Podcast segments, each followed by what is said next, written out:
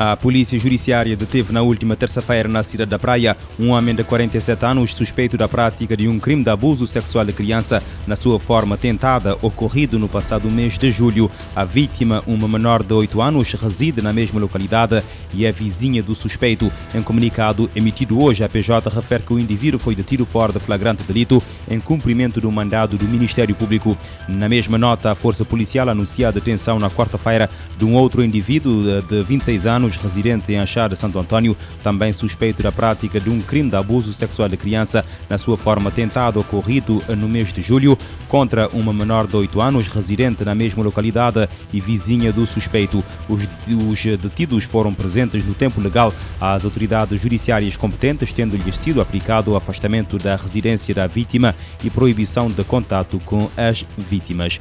Ainda na capital do país, o Ministério Público ordenou a detenção de um homem que há seis anos cometeu um crime de agressão sexual de menor com penetração contra a sua própria filha, na altura com 10 anos. Em comunicado publicado esta quarta-feira, a Procuradoria-Geral da República refere que o homem de 40 anos, residente em Achada Grande Trás, foi detido fora de flagrante delito. Presente ao tribunal, o homem ficou obrigado a apresentar-se periodicamente às autoridades e uh, proibido de contactar a vítima.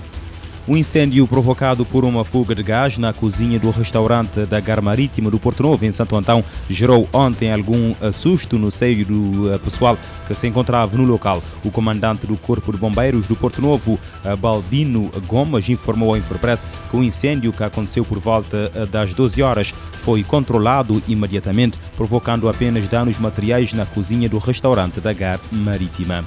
Em Portugal, um casal foi detido na segunda-feira por suspeita de tráfico de droga. De acordo com o Correio da Manhã, os cúmplices compravam os estupefacientes no Porto e revendiam nos conselhos de Vizela e Guimarães. Após um ano de investigação levado a cabo pela GNR, o casal foi detido e foram apreendidas várias provas dos crimes feitos pelo homem de 37 anos e pela mulher de 55.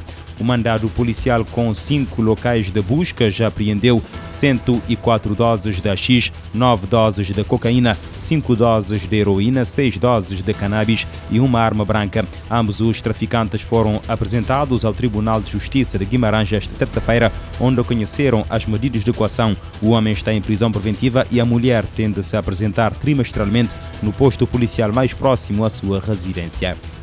Em Angola, dois cidadãos nacionais que se faziam passar por efetivos das Forças Armadas angolanas no município de Soio, província do Zaire, foram detidos quarta-feira pelo Serviço de Investigação Criminal. O porta-voz do Ministério do Interior no Soio, Sérgio Afonso, disse em declarações à imprensa que os acusados com idades entre os 29 e 33 anos usavam uniforme e uh, passes militares para protagonizar ações uh, delituosas em zonas periféricas da cidade do uh, Soio.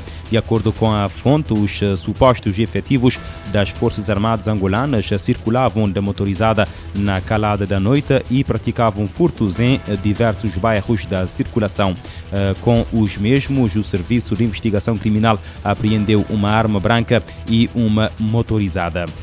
A falta de recursos pode agravar a fome para 13 milhões de pessoas no Iêmen. O alerta do Programa Mundial de Alimentos. O PMA informa que uh, serão necessários 813 milhões de dólares para continuar a ajudar o país. A agência da ONU afirma que, sem doações, a situação pode ser catastrófica.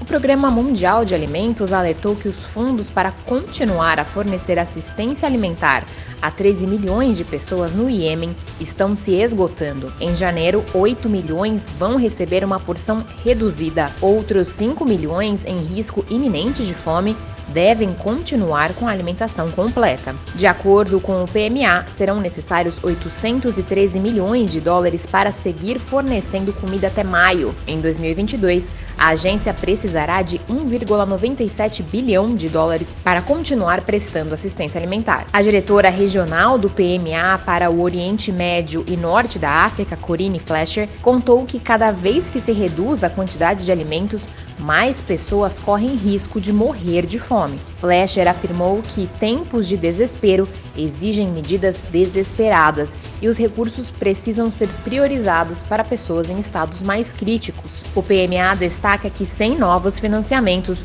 os cortes mais severos serão inevitáveis. Isso poderia eliminar completamente os programas de assistência alimentar e reduzir o tratamento da desnutrição e alimentação escolar para crianças. Da ONU News em Nova York, Mayra Lopes.